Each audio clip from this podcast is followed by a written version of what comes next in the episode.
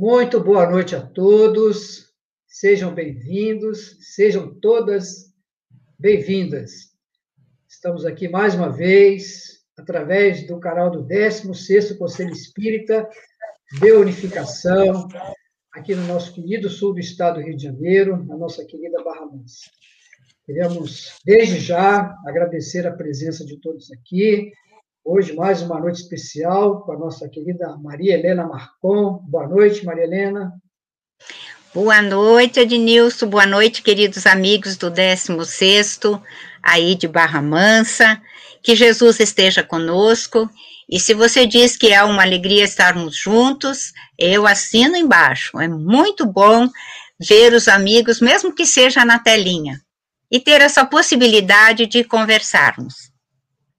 Isso mesmo. Então, nós vamos preparar nossa reunião de hoje com o livro Caminho, Verdade e Vida, psicografada por Francisco Cândido Xavier, pelo Espírito de Emmanuel. E como a nossa querida irmã, né, para os íntimos, Malena, né? Então, nós já estamos aí, através dessas lives, aí já ficando assim, próximos então, em homenagem a ela aí, a, ela que é da área da comunicação, capítulo 45, conversar. Não saia da vossa boca nenhuma palavra torpe, mas a que for boa para promover a edificação, para que dê graças aos que a ouvem.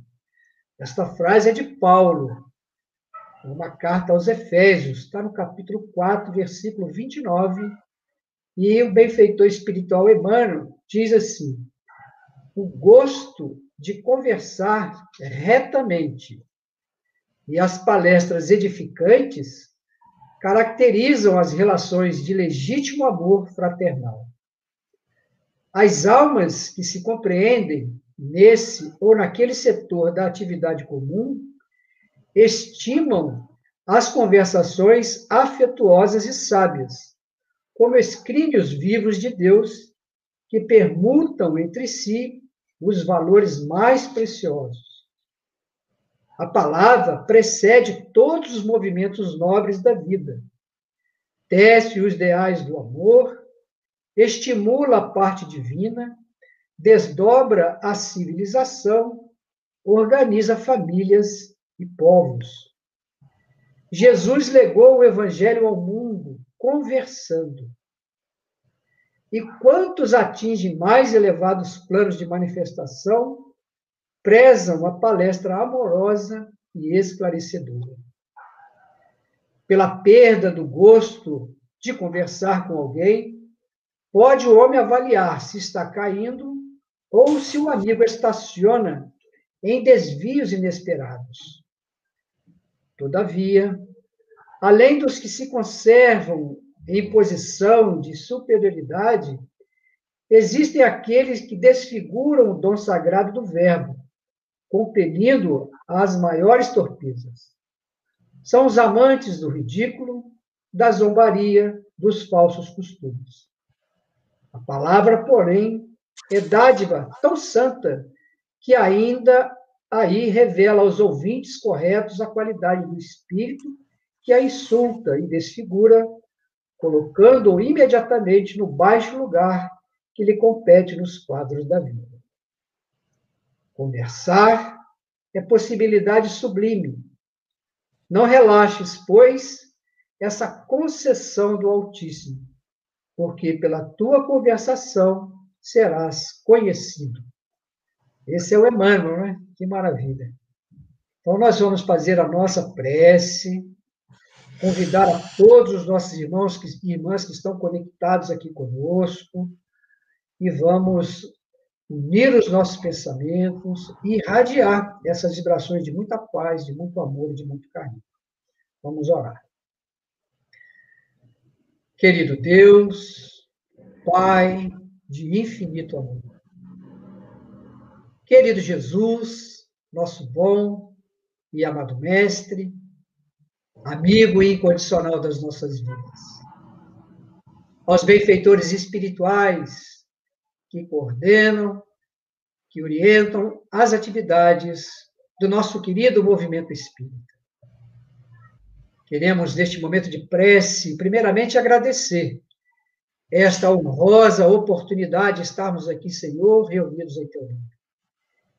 E rogar as Suas bênçãos, Jesus, para todos nós que aqui nos encontramos sintonizados neste momento, mas pedindo, Mestre, que através da irradiação possam essas bênçãos envolver a todos os nossos familiares, parentes, nossos amigos, e muitos estão aqui em nossos pensamentos.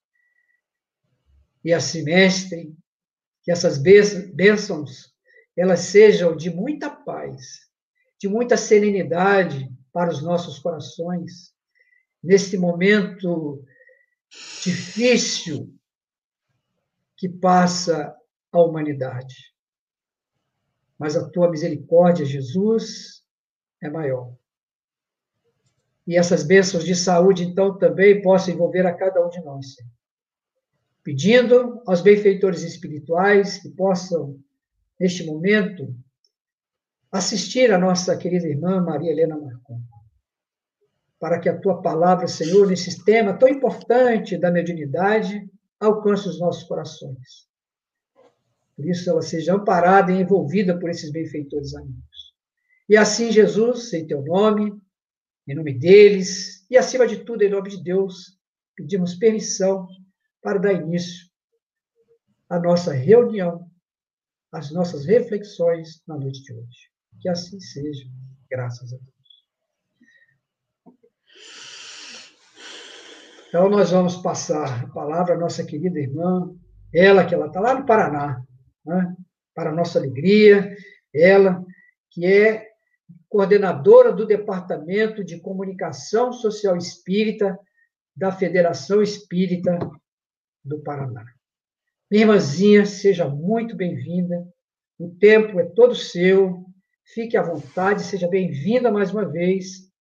E meus irmãos, vocês já vão preparando aí para fazer as perguntas relacionadas ao tema da noite de hoje, para que a nossa irmã no final possa responder. Irmã, a palavra é sua.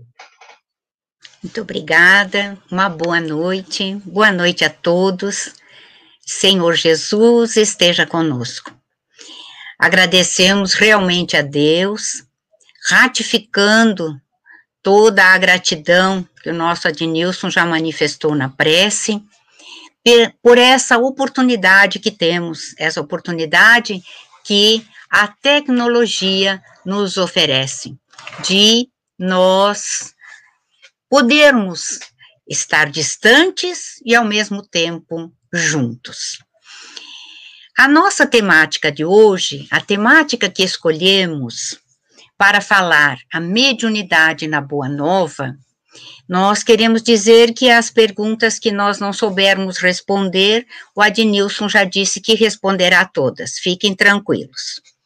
Mas nós vamos é, compartilhar com os companheiros aqui a tela, porque preparemos, preparamos um PowerPoint e acreditamos que visualizando-o, nós teremos melhores possibilidades de entendermos o que desejamos transmitir aos companheiros. Só um momento, por gentileza. Opa, desapareceu da tela. Só um pouquinho, por favor.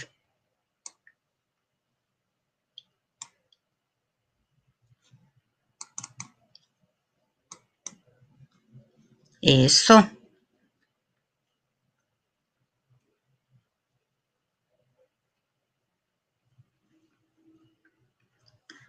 Deu certo, meus amigos? Ou ainda não deu certo o compartilhamento? É, ainda não, é, ainda não aqui não. Então, só um momentinho, alguma coisa, é, ela está aparecendo e desaparecendo, só um pouquinho. Nós já vamos acertar.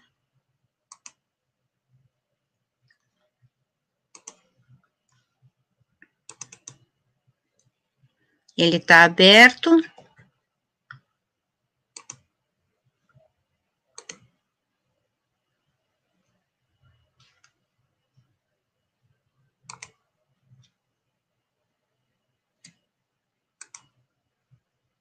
Agora vai dar, meus amigos. Agora deu certo?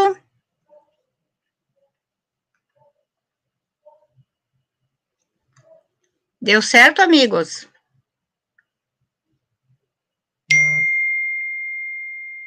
Ok. Então, está ótimo. Agora é só você ampliar e colocar em modo de apresentação. Sim, estou tentando agora porque desapareceu o meu modo de apresentação. Oh, Deus.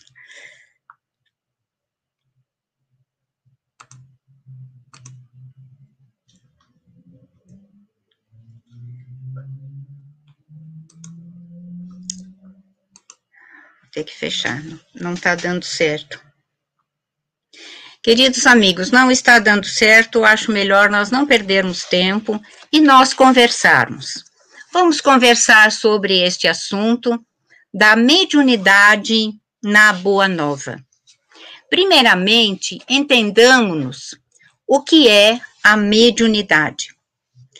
Vamos ao livro dos médiuns, que neste ano está completando seus 160 anos de edição,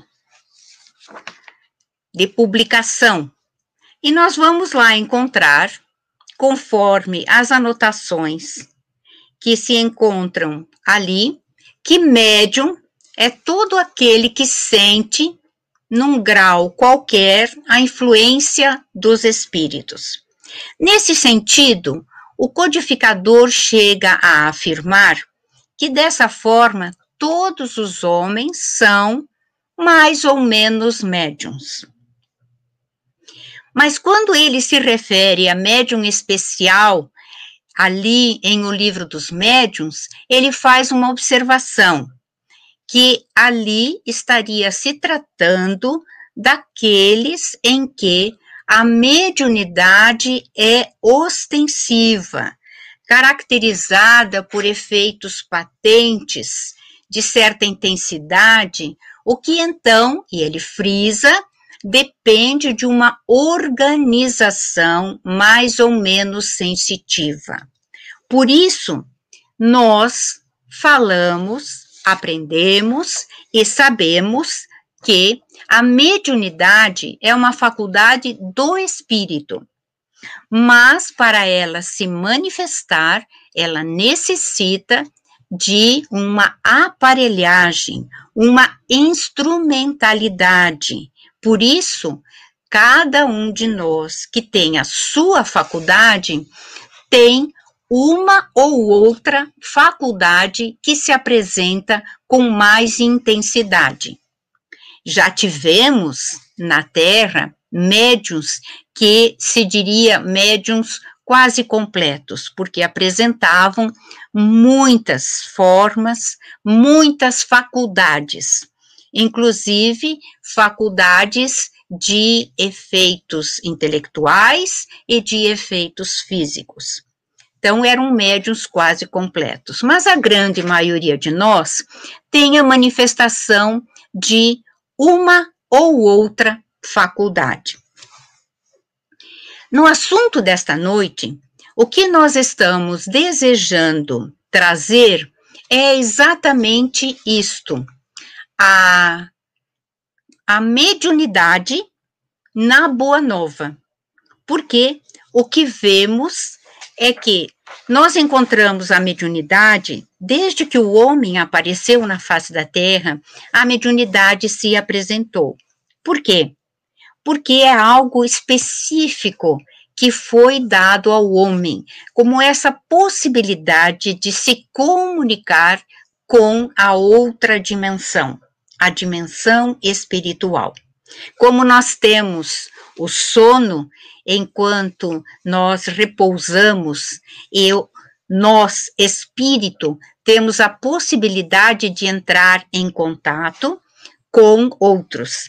É um repouso para o espírito e um grande é, reencontro a cada noite que nós podemos ter com os nossos amores, com os companheiros do ontem, com aqueles com quais nós, com os quais já estivemos.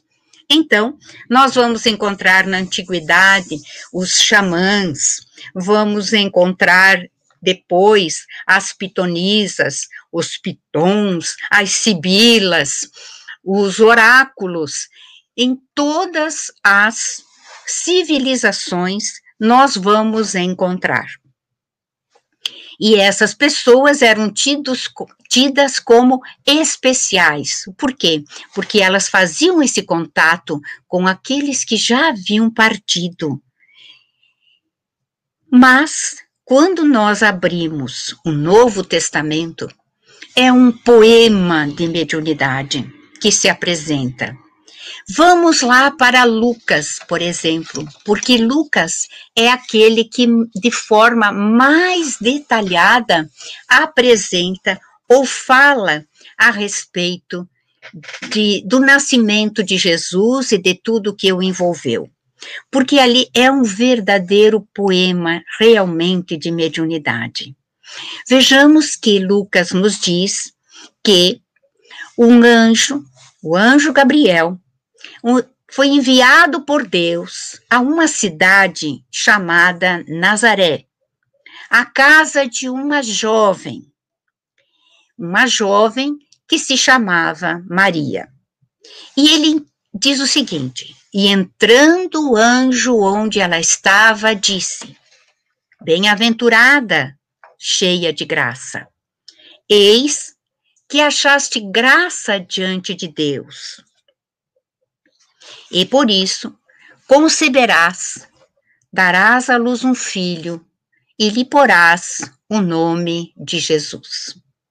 Ele continua: ele será grande, será chamado Filho do Altíssimo, e o seu reino não terá fim.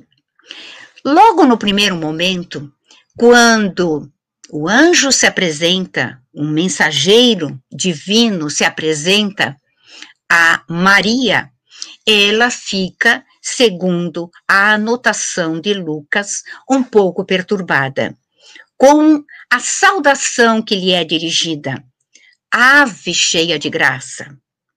Então, é, ele a tranquiliza, apresentando-se, dizendo que ela não deve temer, porque ele está ali em nome de Deus. E ali ele passa a lhe dar o recado, então.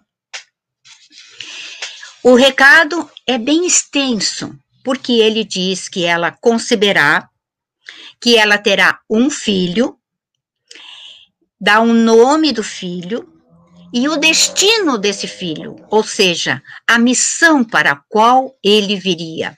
É uma informação completa, maravilhosa.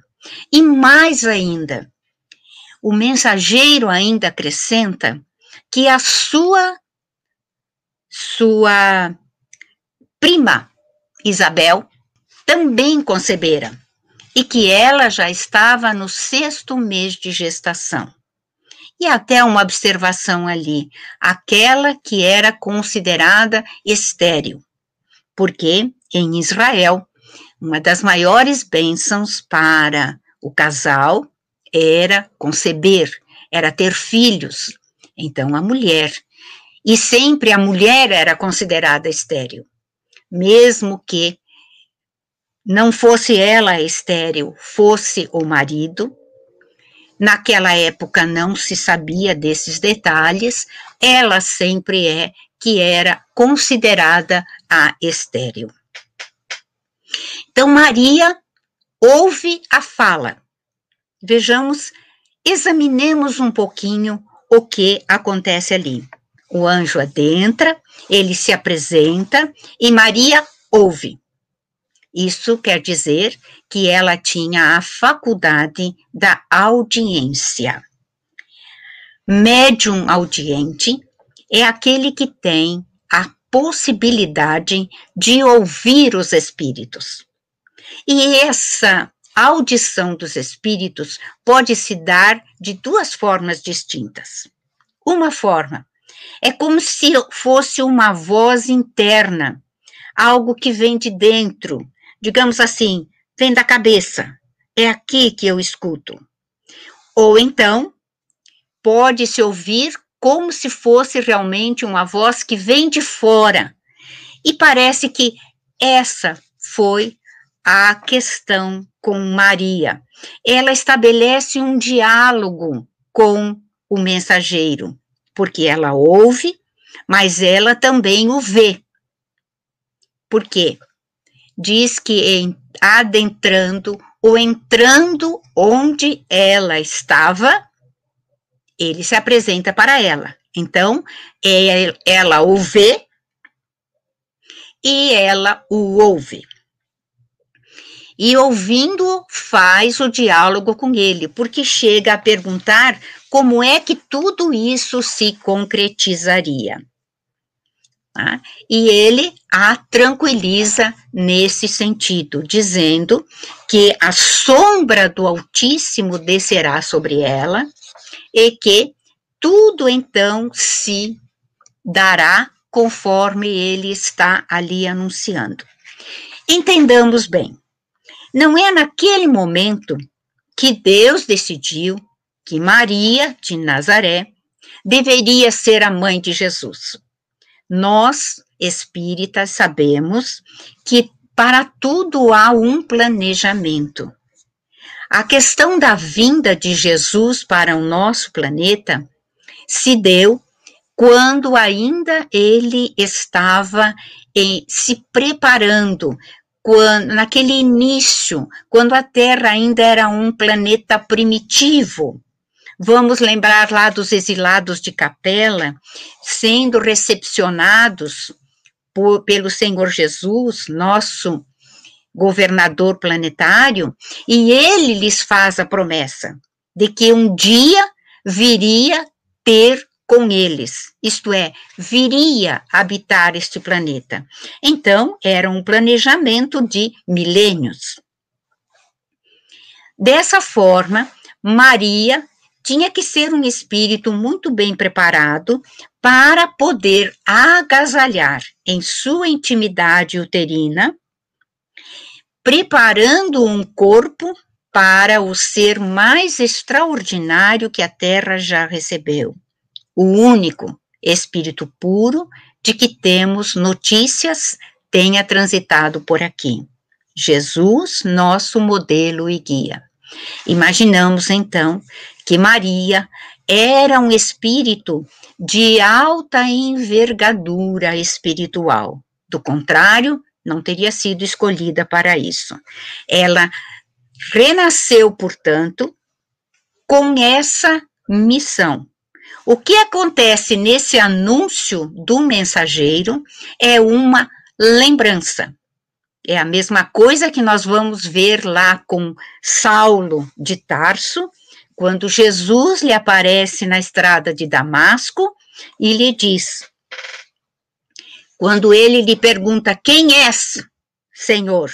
após cair do cavalo, e ele diz: Eu sou Jesus, a quem tu persegues. E naquele exato momento, Saulo se dá conta para o que é que ele renascera. Ele renascera para ser o arauto da boa nova, como estava perseguindo. Por isso, a sua resposta, ou melhor, a sua pergunta é: Senhor, que queres que eu faça? Aqui com Maria, vejamos que ela diz: Cumpra-se em mim segundo a tua palavra ela está sendo lembrada pela espiritualidade, que está se aproximando, que o momento dela conceber se aproxima e que a sua missão é aquela: ser a mãe do nosso Mestre Jesus. Uma alta honra, uma grande responsabilidade. O que acontece? Muitas pessoas tomam ao pé da letra tudo que está ali no Evangelho e entendem que Maria concebeu, teve, gerou um filho, teve o filho e continuou virgem, que foi virgem antes, durante e depois do parto. Isto realmente não existe. Pensemos juntos, por que Jesus, que é o co-criador com Deus, é o responsável por preparar o nosso planeta para aqui virmos. Ele é o responsável por tudo que acontece aqui, portanto, sabe das leis que regem o planeta. Se ele sabe de todas as leis, ele é aquele que executa a vontade de Deus na face da terra, porque ele haveria de transgredir uma das leis divinas, que é a lei da reprodução. Por acaso isso é algo ruim ou é algo sublime? Dois se unem em nome do amor para originarem um novo ser. Então Maria concebeu, como todas as mulheres, descartando-se qualquer questão de infertilidade ou de busca laboratorial, que não era o caso nem naquela época existia. Portanto, ela teve o seu marido e concebeu, e, estando grávida, ela foi fazer uma visita. Ela foi visitar a sua prima. Era uma viagem longa, com certeza, e ela não foi sozinha, como muitos imaginam, que ela saiu de casa e foi. Ela deve ter ido com uma caravana, bem acompanhada, porque seria inviável que realizasse uma viagem tão grande uma mulher sozinha. Então ela chega na casa de Isabel e lembremos que Zacarias também recebera a visita do mesmo anjo Gabriel. Ele recebera a visita dizendo que ele seria pai. E quando Isabel concebe, como ela tivera várias dificuldades, não sabemos se as dificuldades eram para engravidar ou para chegar a termo a gravidez, ela se ocultou até o quinto mês de gravidez, não dizendo a ninguém. Portanto, somente a partir do quinto mês de gravidez, imaginamos que é quando ela teve a certeza, agora vou até o fim e terei o filho, é que a notícia da gravidez é apresentada. Mas Maria foi avisada de que Isabel estava no sexto mês de gravidez e vai visitá-la. Ficará com a prima até o nascimento de João o Batista. Mas quando Maria adentra a casa de Isabel, Isabel vai ao seu encontro, ajoelha-se perante ela e lhe diz: que grande honra me dá! O que se passa que a mãe do meu Senhor venha me visitar? Vejamos que ela recebe Maria não como a prima, mas recebe Maria como a mãe do seu Senhor. Quem lhe ofereceu esta informação? Mas ela explica para Maria: Eis que quando ouvi a sua voz me chamando, a criança que trago no ventre, ela se manifestou em alegria. Isto é, a criança mexeu dentro dela, mas o que ela teve como intuição é de que Maria estava grávida e estava grávida justamente do Messias tão esperado. Gente, esta é mediunidade intuitiva ou de inspiração. Porque o codificador diz que intuição é ou médium intuitivo é todo aquele que no estado normal ou de êxtase, ele recebe pelo pensamento comunicações estranhas as suas próprias ideias, isto é, as suas ideias pré-concebidas. Este é que pode ser incluído na categoria dos médiums inspirados, diz ali em O Livro dos Médiuns. E diz mais que o médium intuitivo ou o médium de inspiração é uma variedade do médium intuitivo. Então, intuição, inspiração, um tanto difícil de nós dizermos exatamente o que é, mas ali se manifestou a mediunidade em Isabel. E Maria fica ali com Isabel até que ela venha a ter o seu filho. Mas aí nós sabemos que teve a necessidade do casal José e Maria viajarem até Belém. E em lá chegando para o recenseamento, encontraram a cidade totalmente tomada. Não havia lugar para eles nas estalagens. Não havia tantos hotéis como hoje. Eram algumas estalagens e todas estavam ocupadas. E o que eles conseguiram foi, pelo estado avançado de gravidez de Maria, que fossem acolhidos em uma, um tipo de gruta, onde eram recolhidos os animais para que ela não ficasse ao relento. Então, o casal ali se reúne e será ali que, desculpe, o casal ali se acolhe e será ali que nascerá Jesus. Mas, passado um tempo, nós vamos dar um pequeno salto e depois retornamos para o nascimento de Jesus. Porque nós falamos da mediunidade de Maria, vidência, audiência, a mediunidade de Isabel, intuição, inspiração. Mas vamos falar de José. Porque se Maria era um ser tão especial, para ser a mãe de Jesus, não menos especial devia ser José. E o que nós descobrimos em José?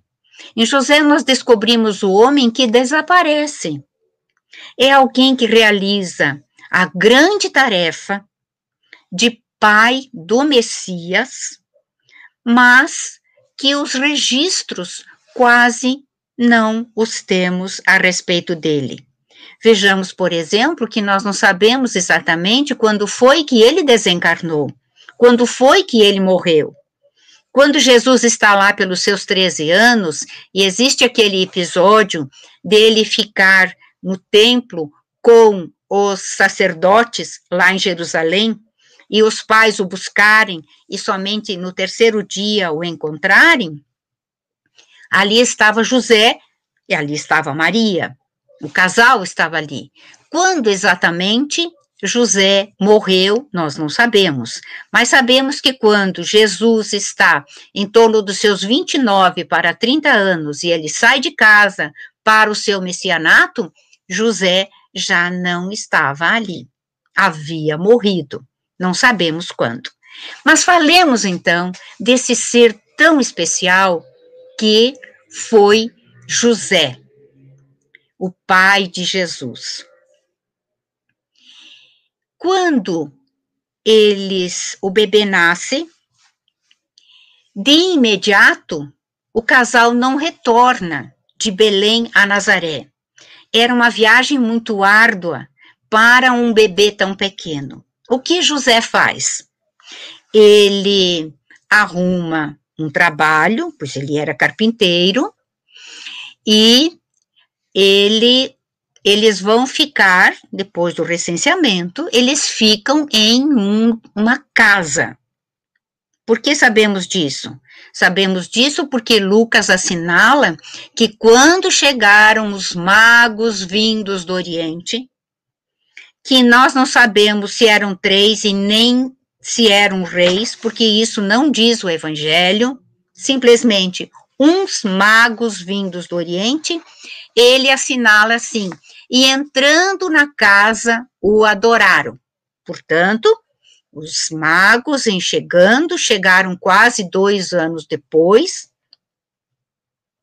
Eles encontraram Jesus numa casa. Jesus não ficou morando com os pais lá naquela gruta onde nasceu.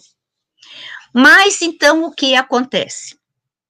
Quando os magos chegaram e foram perguntar a Herodes, porque Herodes era o rei, então os magos imaginaram que ele deveria estar ciente de que uma personalidade muito importante, a maior personalidade deste planeta, estava ali no seu reino. Por isso vão perguntar a ele: onde está o rei que nasceu? E aí é que o rei Herodes fica muito zangado. Ele diz: quando vocês encontrarem o rei, vocês venham me avisar. Mas manda que eles sejam seguidos. E depois determinará, decretará a morte de todos os meninos de dois anos para baixo. O que é que ele fez? Ele fez uma abordagem e imaginou uma data aproximada desde quando os magos saíram de sua terra até chegarem ali, e por uma questão de garantia, ele deve ter dado alguns meses a mais. Por isso que ele decreta que todos os meninos de dois anos para baixo sejam mortos, os meninos judeus, os meninos de Israel. Mas, naturalmente, nós imaginamos que deve ter sido uma chacina, porque, claro que os soldados nessa realização não ficavam perguntando se o bebê é menino ou é menina. Mataram todos, por isso se chama a matança dos inocentes. Mas verifiquemos uma coisa. Herodes se levanta pela manhã ele deve ter sonhado de noite, deve ter engendrado isso de noite. Aí ele se levanta pela manhã e ele dá a ordem para que os soldados vão e executem a matança. Mas o que acontece na noite anterior? José sonha. José sonha. Um anjo do Senhor lhe aparece em sonho e lhe diz: Levanta, toma a tua mulher e o menino e foge para o Egito, porque Herodes o deseja matar. Esse tipo de mediunidade se chama mediunidade onírica. A informação é dada no sonho, durante o sono. E José era de tal forma lúcido que ele despertou de imediato, ele não esperou. Nós até ficamos assim cogitando. Imagine que ele tinha feito algum trabalho que ele deveria entregar e receber o dinheiro, ou ele entregar um trabalho e precisava ainda receber o dinheiro. Ele não espera nada, porque o anjo dissera: levanta, toma tua mulher, teu filho e foge para o Egito. Por quê? A vida da criança corria perigo. Vejamos a lucidez deste homem, a disposição deste pai. Ele se levanta, e imaginamos em plena madrugada, toma a criança, toma a mãe e desaparece. Ele vai para onde o mensageiro celeste lhe mandou, rumo ao Egito. Lucidez. A resignação, a obediência à lei. Então, era um médium extraordinário, o nosso José de Nazaré. E mais, nós observamos que esse tipo de faculdade, a faculdade onírica, era a que se que ressaltava nele. Por quê? Porque os evangelhos relatam outras duas situações. Depois da morte do rei Herodes, a família está lá no Egito. E então ele sonha. Como não havia internet, hein? como não havia redes sociais, como não havia rádio, televisão, nada que acontecesse em tempo real. O que acontecia em tempo real? A faculdade onírica. José sonha de novo. Um anjo se lhe apresenta e diz: Agora você pode voltar. Por quê? Pode voltar porque Herodes morreu. Ele desperta e ele fica cogitando para onde ele voltará. E porque ele fica cogitando para onde vai, voltará a sonhar. E desta vez o anjo lhe dirá: que ele não deve voltar para a Judéia. Por quê? Porque Herodes morreu, mas o filho assumiu e a criança ainda pode padecer alguma questão de perseguição. A sua vida ainda corre perigo. Por isso é que ele voltará para a Galileia ficará em Nazaré e é onde Jesus crescerá. Por isso nós encontramos lá do Egito chamei meu filho. E Jesus é considerado o Nazareno por viver em Nazaré, por vir de Nazaré. Também com considerações a ser chamado de Nazireu, pelo tipo de de sua feição.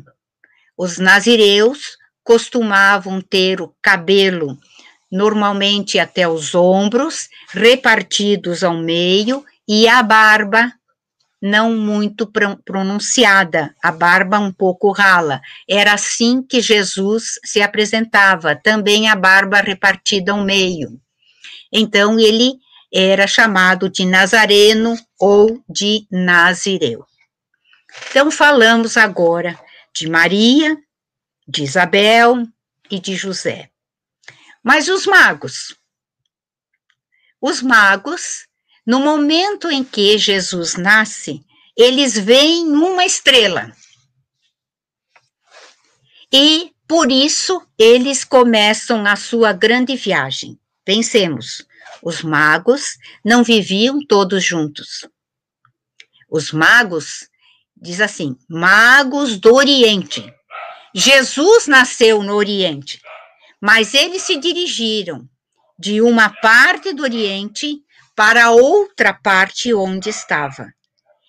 Quem assiste, ou quem já assistiu melhor, porque é um filme um tanto antigo até, Jesus de Nazaré, do Zefirelli, ele conseguiu traduzir isso de uma forma muito interessante, porque ele mostra que vieram três caravanas, porque sempre três que nós falamos, três reis que nós colocamos como reis lá no presépio, três magos, porque representam a raça branca, negra e amarela.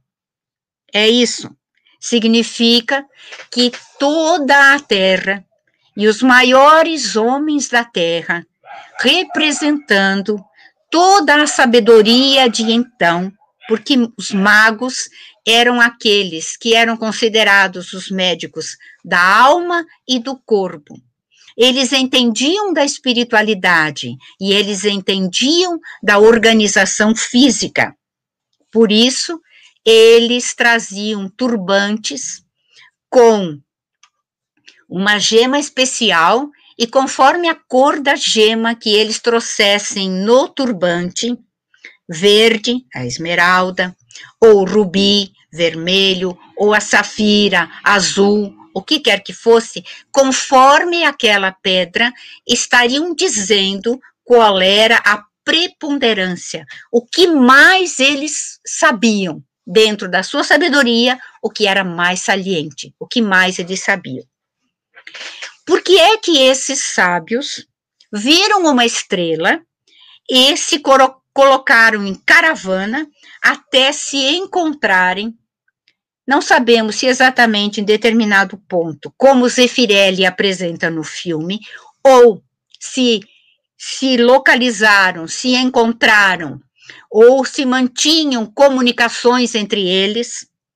O que era, não sabemos, mas eles, vendo a estrela, entenderam que nascera o enviado especial. Pausa para explicar? Vejamos. Por que é que eles estavam consultando os céus e esperando um sinal? Porque falamos do início. Quando os exilados daquele planeta de capela vêm para a Terra, Jesus diz que um dia virá ter com eles. Então, nós encontramos na história mais antiga de todas as nações, algumas observações de que um ser especial desceria dos céus e viria para a terra. Cada nação tinha uma forma de expressar isto. Israel expressava dizendo que o Messias viria para estar com eles. Mas mesmo Israel não entendeu bem, tanto que não reconheceu o próprio Jesus como o Messias. Mas todas as nações falavam de um ser especial, um rei que viria das alturas, um ser especial que desceria dos céus, um mensageiro mandado por Deus que viria viver entre os homens. Cada um tinha a sua forma. Os magos estudavam os mapas zodiacais, estudavam essas histórias da antiguidade e aguardavam o sinal que viria quando o Messias se apresentasse. Então surge a estrela e eles começam a grande viagem que deve ter demorado mais de um ano. Por isso, Herodes, para se garantir, mandou matar as crianças de dois anos para baixo. Agora, explicado isso, por que é que os magos estavam na espreita, perguntemos: o que era a estrela? Durante muito tempo, os estudiosos cogitaram que seria um cometa, mas um cometa? Um cometa realiza a sua trajetória nos céus sem se desviar. Essa estrela, conforme o Evangelho, ela aparecia de dia, desaparecia à noite, por vezes, tá? Ela, enfim, aparecia e desaparecia. Isso não é próprio de uma estrela. E ela não tinha uma trajetória determinada no espaço. Ela aparecia à frente e indicava o caminho. E por que só os magos estavam vendo a estrela? Porque será que o mundo inteiro estava vendo? As anotações dizem que os magos viram a estrela. O que era a estrela? É isso que o nosso codificador estuda e apresenta no livro A Gênese, de 1868. Ali ele fala da estrela de Belém. E ele diz que a estrela de Belém deve ter sido uma conglomeração de espíritos de muita luz que estavam mostrando onde estava localizado o Messias, o Rei dos Reis, o nosso Mestre Jesus. Ele nascera, ele mostrava aos magos onde estava. Em linguagem moderna, o GPS deles. Só que esse GPS era divino ele era um GPS sem erro e que mandava para o lugar certo. Por isso eles chegam até Jesus. E se os magos viram a estrela, porque aguardavam o sinal e sabiam o que significava, eles vão até o menino e vão levando presentes.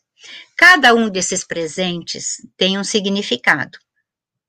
Eles oferecem ouro, incenso e mirra para o menino. São relatados três presentes. Isso não quer dizer que eram somente três os magos. Eram os presentes que eles levaram. O rei ganha ouro. Era o metal mais precioso, ouro. Ouro é próprio dos reis, por isso se oferece ao rei dos reis ouro. Incenso. O incenso era extremamente utilizado em cerimônias religiosas, tanto quanto na desinfecção, na oxigenação da casa, do ambiente, utilizado de muitas e muitas formas. E a mirra? A mirra era um anestésico poderoso. Quando se associava a de outras a outros líquidos. Por exemplo, se nós lembrarmos a parábola do bom samaritano, nós vamos ler aí que o bom samaritano, ele deposita nas chagas daquele homem que estava quase à morte, ele deposita azeite e vinagre. Gente, vinagre Coitado do homem que já estaria sofrendo tanto. Na verdade, era uma mistura de mirra, que era uma coisa amarga, com vinho. Eles associavam isto e era um anestésico para as feridas. Também, se nós lembrarmos, quando Jesus na cruz diz: Tenho sede, um dos soldados embebe uma esponja em fel. O que que era o fel? Era o vinagre com mirra amarga para dar, era normalmente dado aos crucificados para que eles ficassem um tanto atordoados e isso os levasse a ficar mais tempo na cruz, porque o objetivo era que sofressem realmente. Por isso é que Jesus, quando lhe estendem a vara, estando na ponta a esponja com isso, ele não bebe, porque ele deseja ficar lúcido e o fica até o final. Ele declina disso que seria, digamos assim, uma amenização das suas dores durante um curto período. Voltemos aos magos. Então, os magos viram a estrela. Uma vidência, possivelmente. E uma outra questão. Herodes tinha dito que quando eles encontrassem o rei, porque ele não soubera dizer onde estava o rei. Consultou os sacerdotes, consultou seus sábios e não conseguiu saber onde ele estava. Então ele diz aos magos que, encontrando o rei, voltem e venham lhe contar, porque ele, rei de Israel, ele deseja ir e adorá-lo também. E o que acontece? Os magos têm um sonho. Interessante. Os magos têm um sonho. Isso quer dizer que todos os magos que estavam ali, fossem três, fossem sete, como alguns estudiosos dizem que seriam sete, não importam quantos eram, mas enfim, o detalhe: os magos, diz o Evangelho, foram visitados pelo mesmo mensageiro. Mensageiro que visitou Maria, que deu os três avisos a José, visita os magos e diz: Não voltem a Herodes, porque o que ele deseja é matar o menino. e por isso eles vão voltar por um outro caminho. Isso que um dos dos que estavam seguindo os magos vai dizer a Herodes que os magos fugiram, já não estão mais nas suas terras, nas terras que ele governava, e por isso ele se toma de muito rancor, de ódio e vai determinar a matança dos inocentes. Gente, quanta mediunidade e quanta lucidez! Nós nos perguntamos como seria bom se nós tivéssemos essa lucidez. Quantas vezes sonhamos, mas nós não lembramos. Tudo é muito vago. Sonhei, sonhei com meu pai, conversamos muito, mas eu não lembro dos detalhes. O que vai acontecer é que possivelmente foi algum aconselhamento, e quando uma dificuldade X se nos apresentar, nós lembraremos daquele conselho. Pode surgir como uma intuição, de repente, mas será a lembrança daquele encontro. Mas nos falta muita lucidez. Uma lucidez que hoje nós encontramos, somos acostumados a ouvir o nosso querido Divaldo Pereira Franco, falando a respeito do que ele sonhou, dos encontros que teve durante a noite. Como nós lembramos de Raul Teixeira, tantas vezes nos contando igualmente de coisas que ele sonhava, encontros que tinha à noite, orientações de Camilo, encontros com outros espíritos e nós não temos essa lucidez. Esse é um exercício né, que é necessário que se faça para a gente ir aprimorando essa sensibilidade e conseguirmos ter maior lucidez quando nós retornamos do sono para a vigília, trazendo as lembranças, porque as lembranças do que ocorreu durante o sono é que são os nossos sonhos. Mas voltemos ao nascimento de Jesus, porque algo fenomenal acontece ali. O menino nasceu. Nasceu lá na gruta, onde se recolhiam os animais. Possivelmente Maria deve ter sido auxiliada na sua delivrance por alguma mulher que José deve ter providenciado. Porque a mulher estava prestes a estar a dar à luz, ele foi em busca de alguém que o auxiliasse, com certeza. Mas eles recebem nas primeiras horas umas visitas, as visitas dos pastores os pastores que estavam no campo com as suas ovelhas. Vejamos que Jesus se apresenta para nós como o bom pastor. Eu sou o bom pastor. Eu conheço as minhas ovelhas e as minhas ovelhas conhecem a minha voz.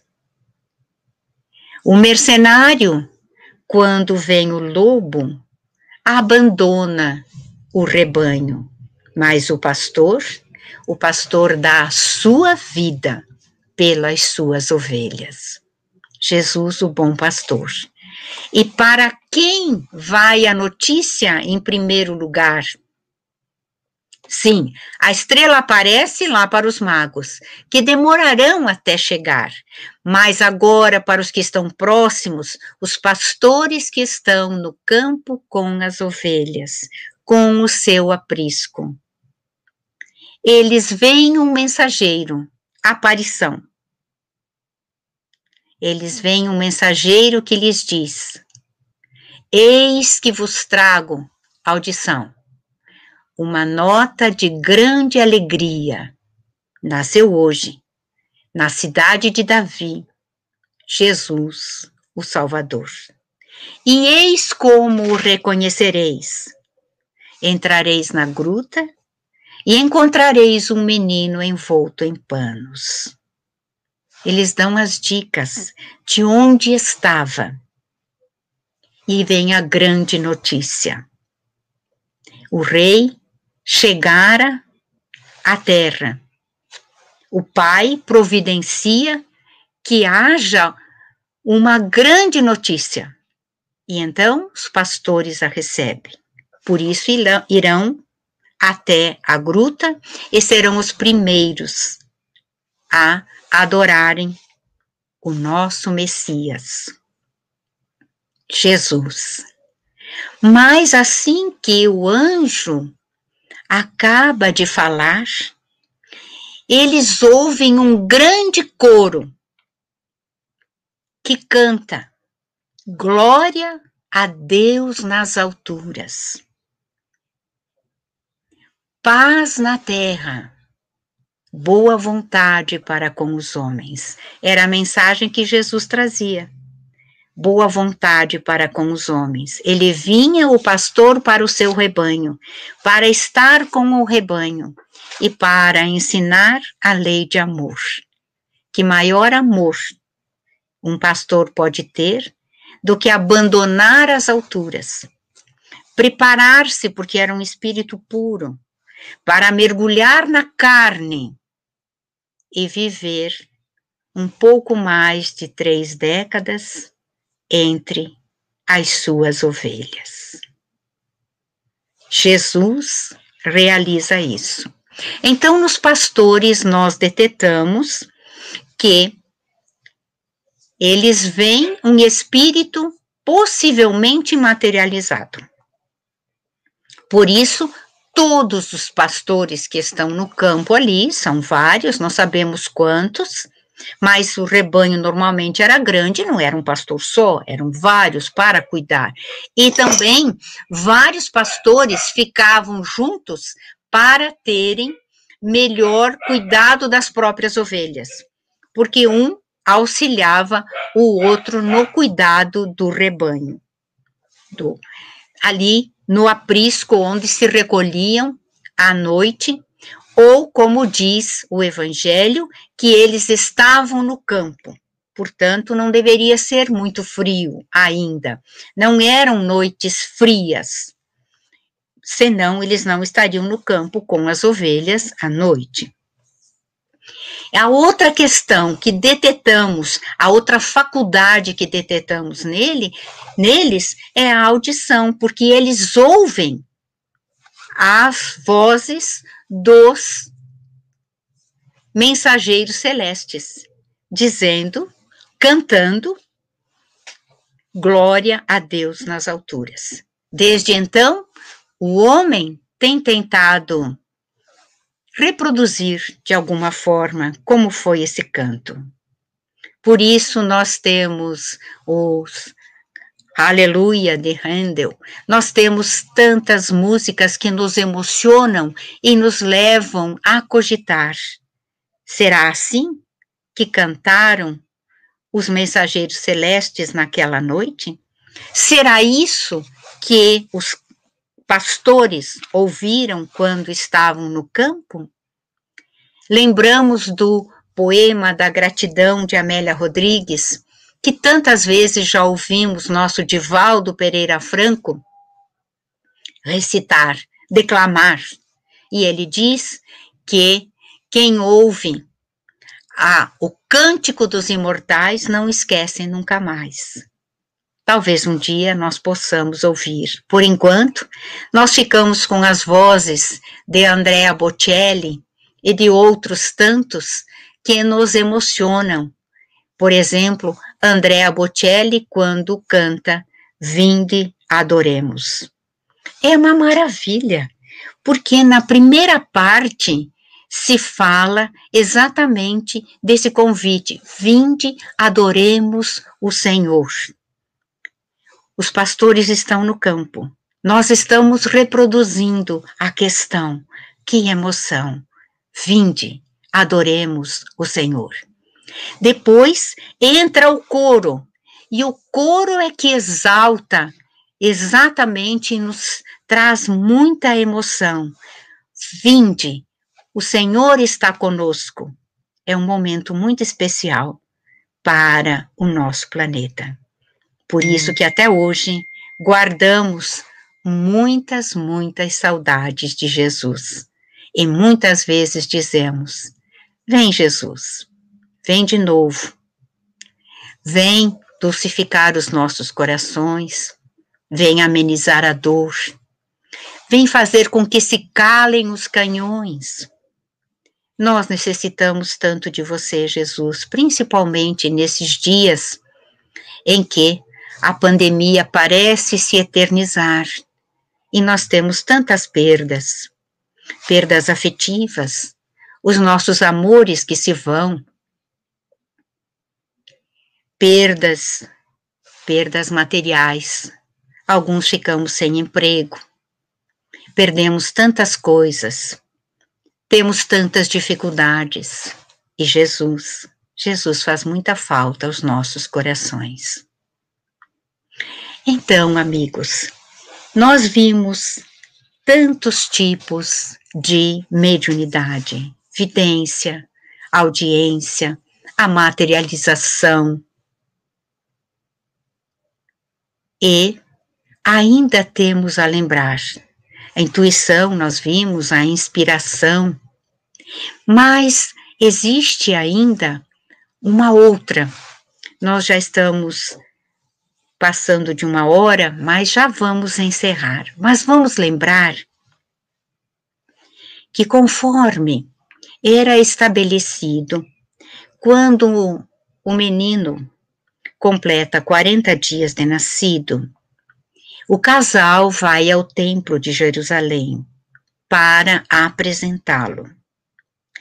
E Maria deverá passar pela purificação era comum quando a mulher tinha um filho, um filho, portanto, gênero masculino, ela deveria ficar, ela era considerada impura por 40 dias.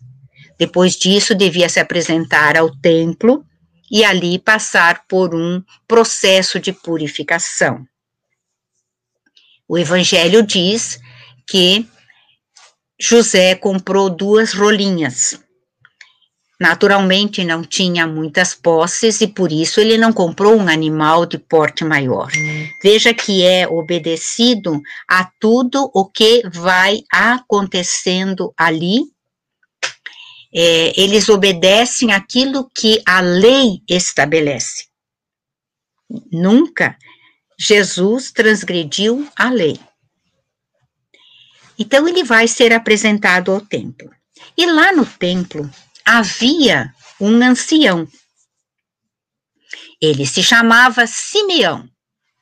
E ele era cego, mas um extraordinário médium. Ele recebera a informação mediúnica de que ele não morreria antes de segurar nos braços a glória de Israel, isto é, o Messias. E por isso ele ia todo dia ao templo, esperando que chegasse o Messias. Então chegam José, Maria, com o menino nos braços.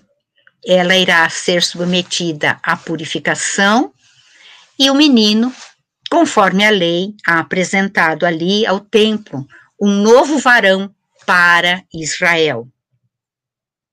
E se anotava ali como uma certidão de nascimento do novo membro de Israel. Um novo varão. Mas exatamente quando eles chegam, Simeão aproxima-se do casal e pede a Maria que deixe que ele segure o menino nos braços. Ele era cego.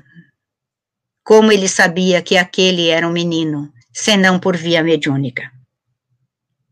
Que aquela era a mulher, que aquele era um menino. E ele faz uma profecia.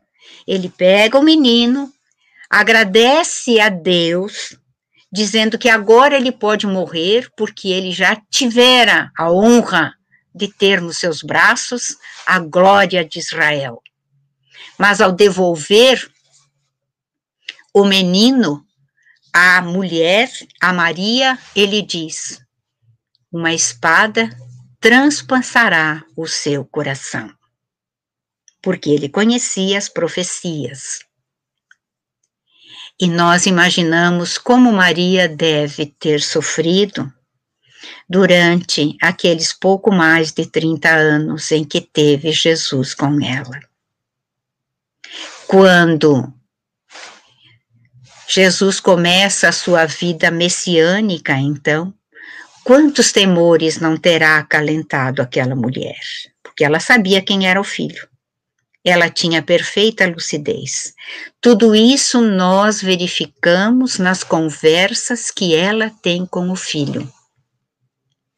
Nas bodas de Caná, ela vai para o filho e diz o que ele deve fazer. E, ele, e ela sabe que o filho vai obedecer. Quando aos 13 anos, ele é encontrado lá no templo entre os doutores e Maria diz: Quase morremos de preocupação. A resposta de Jesus: Tu sabes que eu estava cuidando dos negócios do meu pai. E o pai a que ele se referia não era José, o pai biológico, porque ele não estava vendendo nada ali da carpintaria no Templo de Jerusalém, ele estava falando das coisas espirituais. Portanto, era o Pai Celestial. E assim, em vários momentos, quando os filhos, isto é, os irmãos de Jesus, vão buscá-lo porque se envergonham, porque ele é tido por um lunático e querem ir buscá-lo à força, trazê-lo para casa, Maria vai junto. Não para trazê-los para casa, para defender o filho. Porque ela era mãe e ela sabia quem era aquele filho. Então, Maria estava plenamente consciente como ela deve ter sofrido durante todos esses anos. Quando será o momento? Agora? Agora acontecerá? E como deve ter sofrido no momento da cruz, vendo o seu Jesus, que ela acalentara, amamentara, vira crescer, amara tanto, ali sofrendo, na cruz daquela forma. Por isso ela o contempla e diz: Que fizeram os homens com você, meu filho? A grande dor de uma mãe. Por isso é que Simeão diz: Desculpe, que uma espada transpassaria o seu coração, seu coração de mãe. E uma outra personagem que ali está também no templo é Ana. Ana é outra, que aguardava ali, também era uma senhora já com certa idade, que aguardava ali o rei de Israel. Eram médiums extremamente lúcidos e que sabiam que a qualquer momento o Rei dos Reis adentraria o templo. Queridos amigos, nós vamos encerrar a nossa fala por aqui. Teríamos muito mais a falar na Boa Nova sobre mediunidade.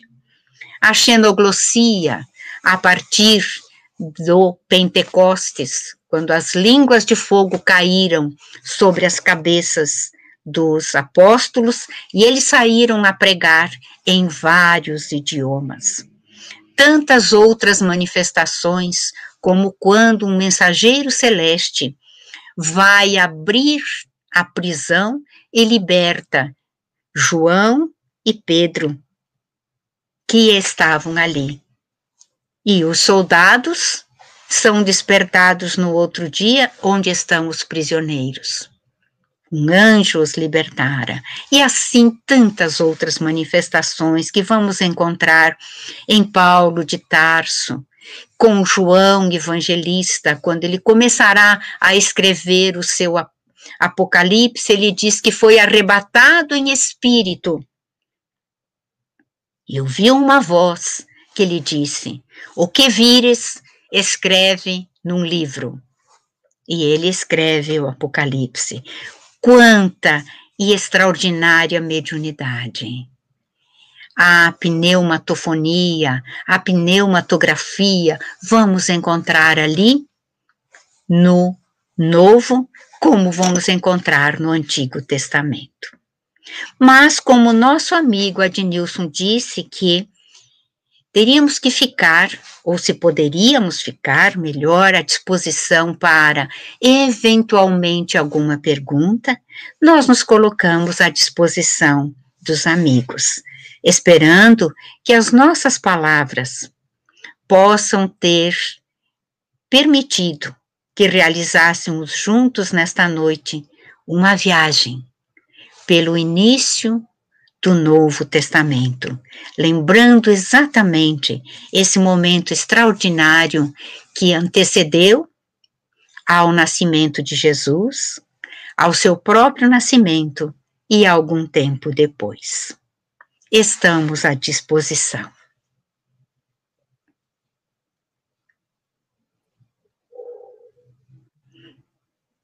Minha irmãzinha,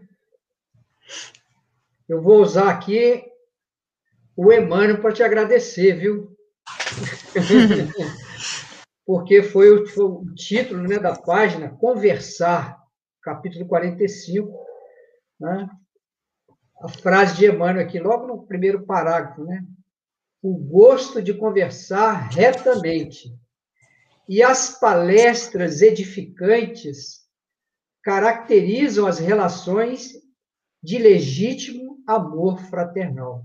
Então, eu quero aqui, em nome de todos, te agradecer esse amor fraternal que você teve para conosco, trazendo essa mensagem da mediunidade com Jesus. Muito obrigado. É verdade.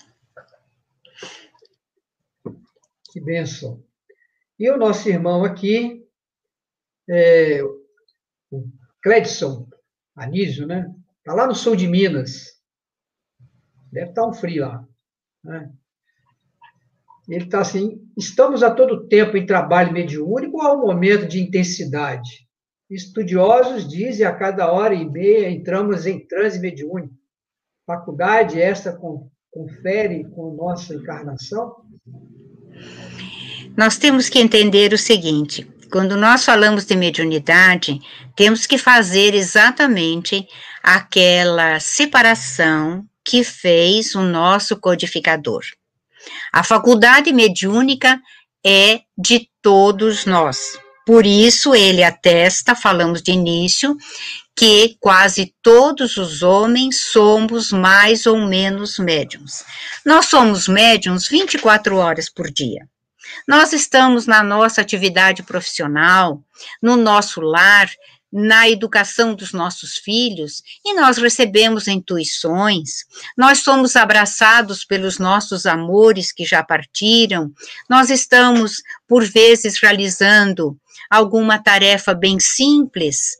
Por exemplo, às vezes até na cozinha, estamos ali preparando o nosso alimento e de repente nós nos sentimos como que abraçados por alguém e um grande amor que já foi nosso grande amor e continua sendo, mas está na espiritualidade, nós temos a lembrança dele em nossa mente. Veja que é um fenômeno mediúnico. Não precisamos entrar num transe. O transe é quando nós estamos na reunião mediúnica e aí sim nós nos entregamos como médiums ostensivos para a realização do transe e ali nós então exercitarmos a nossa faculdade, seja ela intuitiva, de evidência, que é a mais rara e mais complicada, ou de audiência, ou de psicofonia, psicografia. Então, nós temos que separar. Naturalmente, durante o nosso dia, nós temos o nosso trabalho profissional, as nossas atividades no lar, os nossos compromissos como pais, como filhos, como mães, nós não estaremos entrando em transe. Não. O transe será feito em lugar específico, em hora específica. Para isso, lembramos que Emmanuel, ao se apresentar a Francisco Cândido Xavier e dizer que eles juntos tinham uma grande missão, ele estabelece que existem três regras que ele deve obedecer: disciplina, disciplina, disciplina. Então, o médium tem que ser extremamente disciplinado. Há um momento para tudo. Vamos lá no Eclesiastes. Há um momento para semear, há um momento para colher, há um momento para nascer, há um momento para morrer. Tudo tem um momento próprio. Então, separemos isto. Nós somos médiums 24 horas por dia. Nós percebemos a, as vibrações, aqueles que somos mais sensíveis, se vamos a um lugar, nós podemos eventualmente nos sentirmos não muito bem, porque as vibrações ali são pesadas, e esse é o nosso dia a dia. Agora, se nós vamos falar de transe, transe mediúnico, tem horário, tem dia certo para o nosso trabalho mediúnico.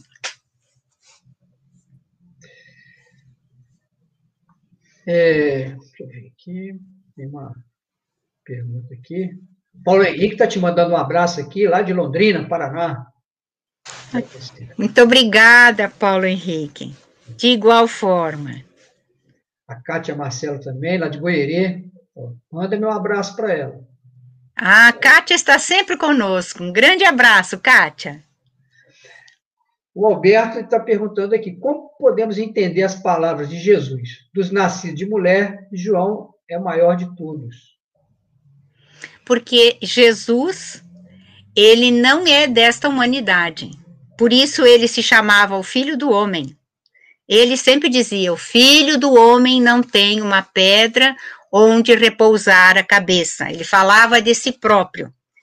Então, Jesus, dissemos, era um espírito puro, ele não precisava encarnar. Ele encarnou, nunca reencarnou, tenhamos isso sempre em mente.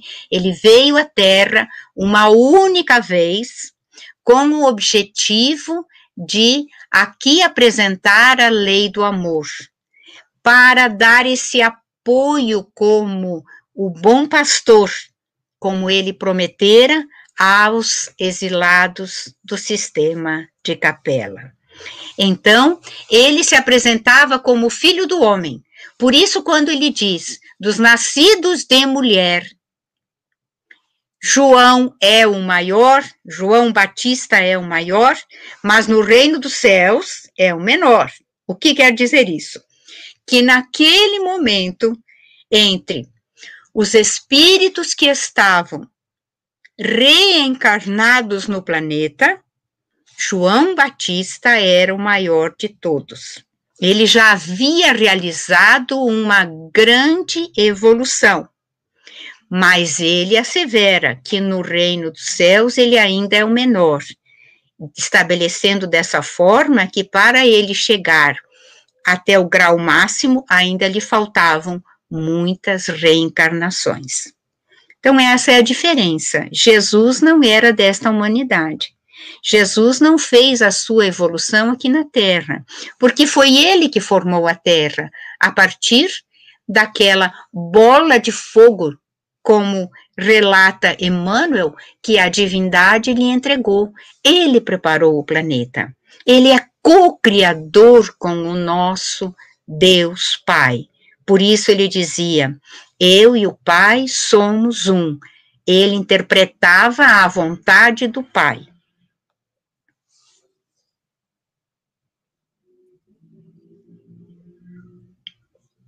Como você comentou a respeito da, da pandemia, né?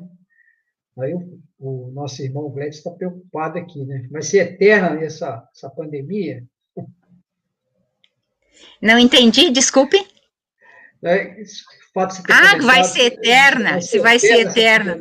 Olha, é eterna não, né? Porque tudo passa. E isso também passará. Essa é uma promessa que nós vemos quando é, Chico estava sofrendo tanto e pede a Emmanuel, fale com Maria, diga para ela dar um jeitinho, né? E ele volta dizendo assim: Olha, Maria, mãe de Jesus, mandar um recado para você. Isso também passará. Tudo passa nessa terra. Nessa terra tudo é impermanente. A única coisa que realmente é imortal somos nós, espírito. Mas o resto, o resto tudo passa. Vejamos que a gente analisa a história, né? Quantas pandemias já tivemos? A gripe espanhola, a peste negra. Quantos problemas já tivemos nessa terra? E então a pandemia acontece que quando ela em março, porque ela surgiu antes, mas realmente aqui no nosso Brasil começou a ser decretado isolamento social, eu lembro bem, no dia 17 de março de 2020. Lembro com exatidão porque nós concluímos a nossa Conferência Estadual Espírita no dia 16 sobre um grande susto, assim, que poderíamos a qualquer momento sermos interrompidos, é, pedindo que tudo é, fosse ali encerrado em função da pandemia. Falava-se da pandemia, mas o isolamento social foi decretado no dia 17 de março. Eu recordo que foi decretado um isolamento de 15 dias. E nós, muito otimistas, né? 15 dias. 15 dias tudo fechado, ótimo. A gente vai tirar umas férias, vai descansar um pouco, vamos ficar em casa. E já se passou um ano. E nós estamos além de um ano, né? Porque foi um ano em março, já passou abril, maio, já estamos em junho. E, de acordo com as coisas como vão, nós estamos ainda aí ali na terceira onda da pandemia. Então, só Deus sabe quando ela haverá de acabar. A gripe espanhola teve um período de 18 meses, que nós lembramos. A pandemia, segundo o livro No Rumo do Mundo de Regeneração, é em torno de dois anos. É isso que está ali. Mas a gente deve ter muito cuidado, porque sabemos que o tempo para os espíritos é diferente do nosso tempo.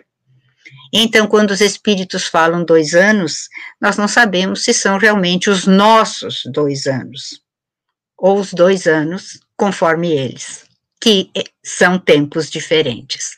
Aguardemos então, mas com certeza não será eterna, não. Um dia vai acabar, porque tudo nessa terra começa e acaba.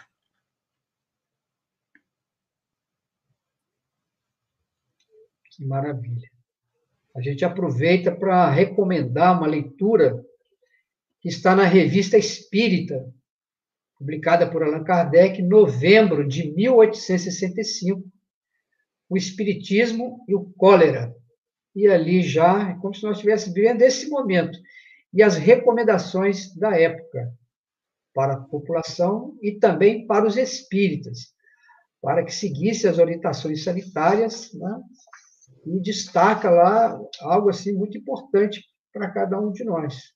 Então, a gente recomenda a leitura é, desse artigo publicado por Allan Kardec na Revista Espírita, que é maravilhoso.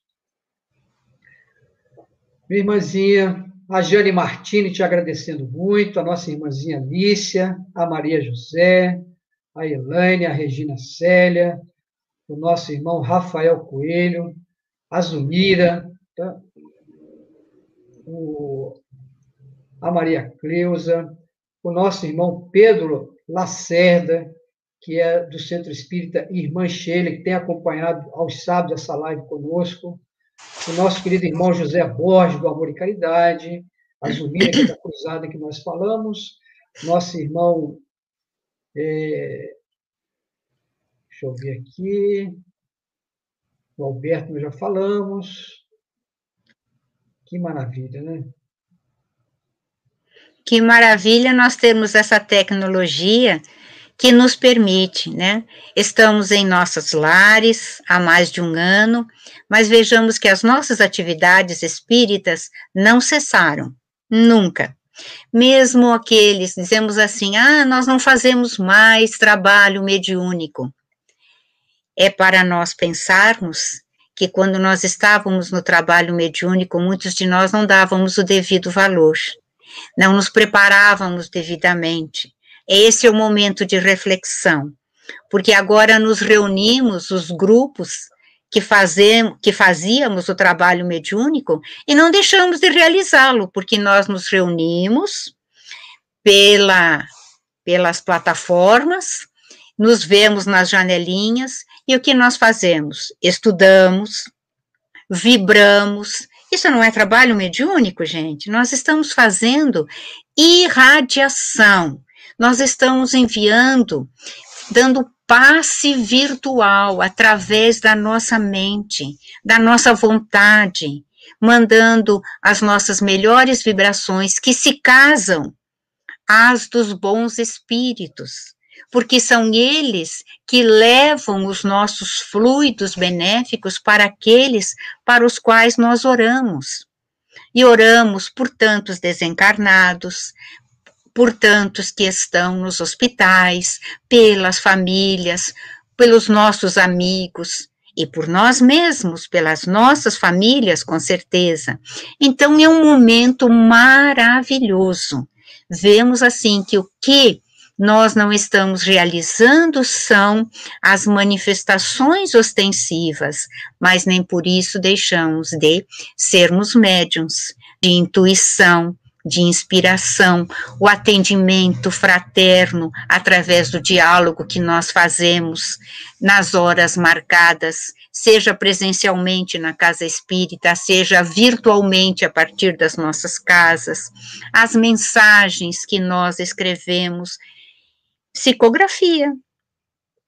Quando eu escrevo ou quando eu falo em nome de Jesus, eu estou sendo médium, médium do bem, médium do amor, médium do bom ânimo. Todos nós somos mais ou menos médiums.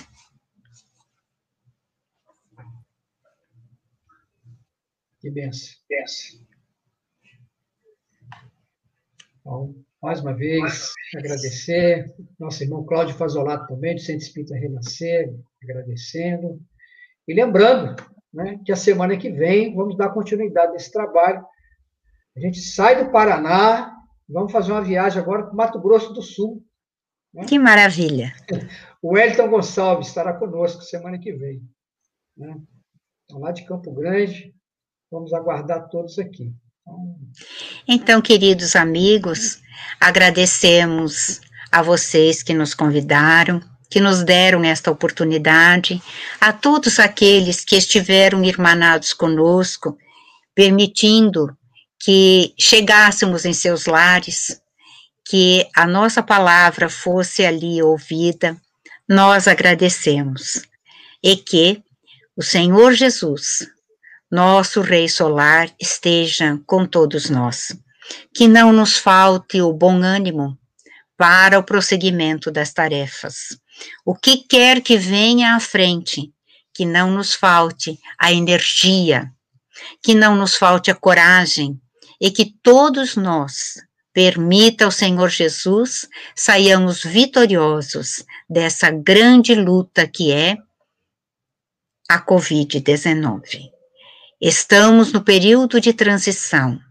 Sabemos das grandes dores que alcançariam a humanidade.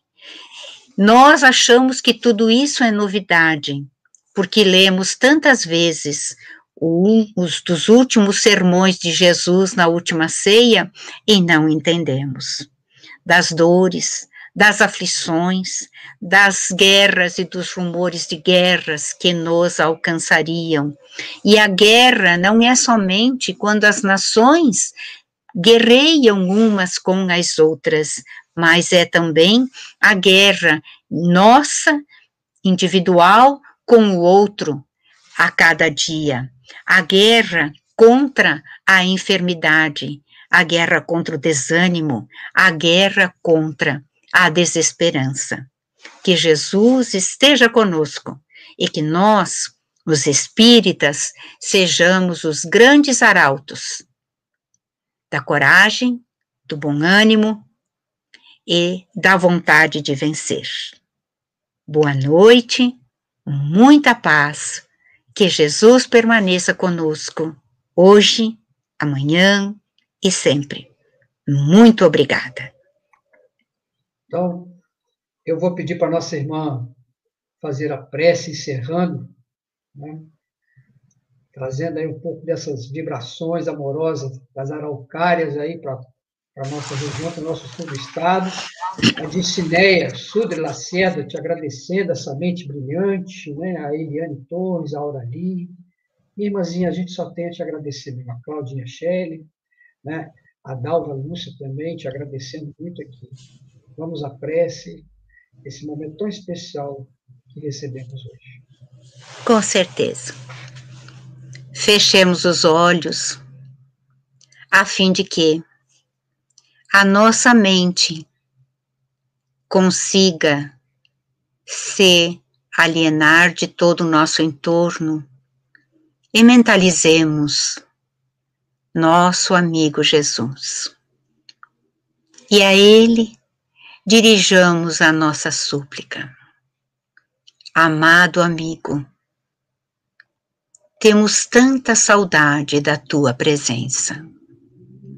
Sabemos que estás conosco, que nunca nos deixastes órfãos, porque assim foi a promessa que nos foi feita. No entanto, a nossa incipiência, a nossa pobreza espiritual, nem sempre consegue te registrar a presença augusta. Então, amado pastor, se conosco. Abençoa as nossas vidas, as nossas famílias, visita os nossos lares, plenificando-os de harmonia, de tranquilidade. Acalma a nossa própria intranquilidade, porque nos sentimos, por vezes, desejosos de ser melhores, de termos mais ânimo, de estarmos mais esperançosos. Mas sentimos que somos ainda muito frágeis. Jesus fortalece a nossa fragilidade. Neste momento em que te agradecemos pela honra que nos deste de te conhecermos a boa nova, o evangelho, a tua mensagem, de conhecermos nesta vida a doutrina espírita, este sol que ilumina as nossas vidas, nós desejamos, Senhor, te pedir por tantos que ainda não te conhecem, por aqueles que te conhecem e te desprezam, por aqueles que se mostram tão desesperançados. E te pedimos que rogues a tua excelsa mãe, que ampare especialmente aos nossos irmãos suicidas. Tantos os temos nestes dias de desesperança. Jovens, tantos jovens fugindo da vida. Que tua Mãe Celeste os abrace com aquele seu coração magnânimo, cheio de amor. Jesus abençoa todos aqueles que estamos desejando acertar o passo. Se conosco, nesta noite e para sempre. Que assim seja. Que assim seja. Boa noite a todos. Obrigado mesmo por essa presença carinhosa para todos nós. Malena, obrigado mais uma vez. Até a próxima, se Deus quiser. Se Deus quiser. Muito obrigada. Uma boa noite. Obrigado, você também.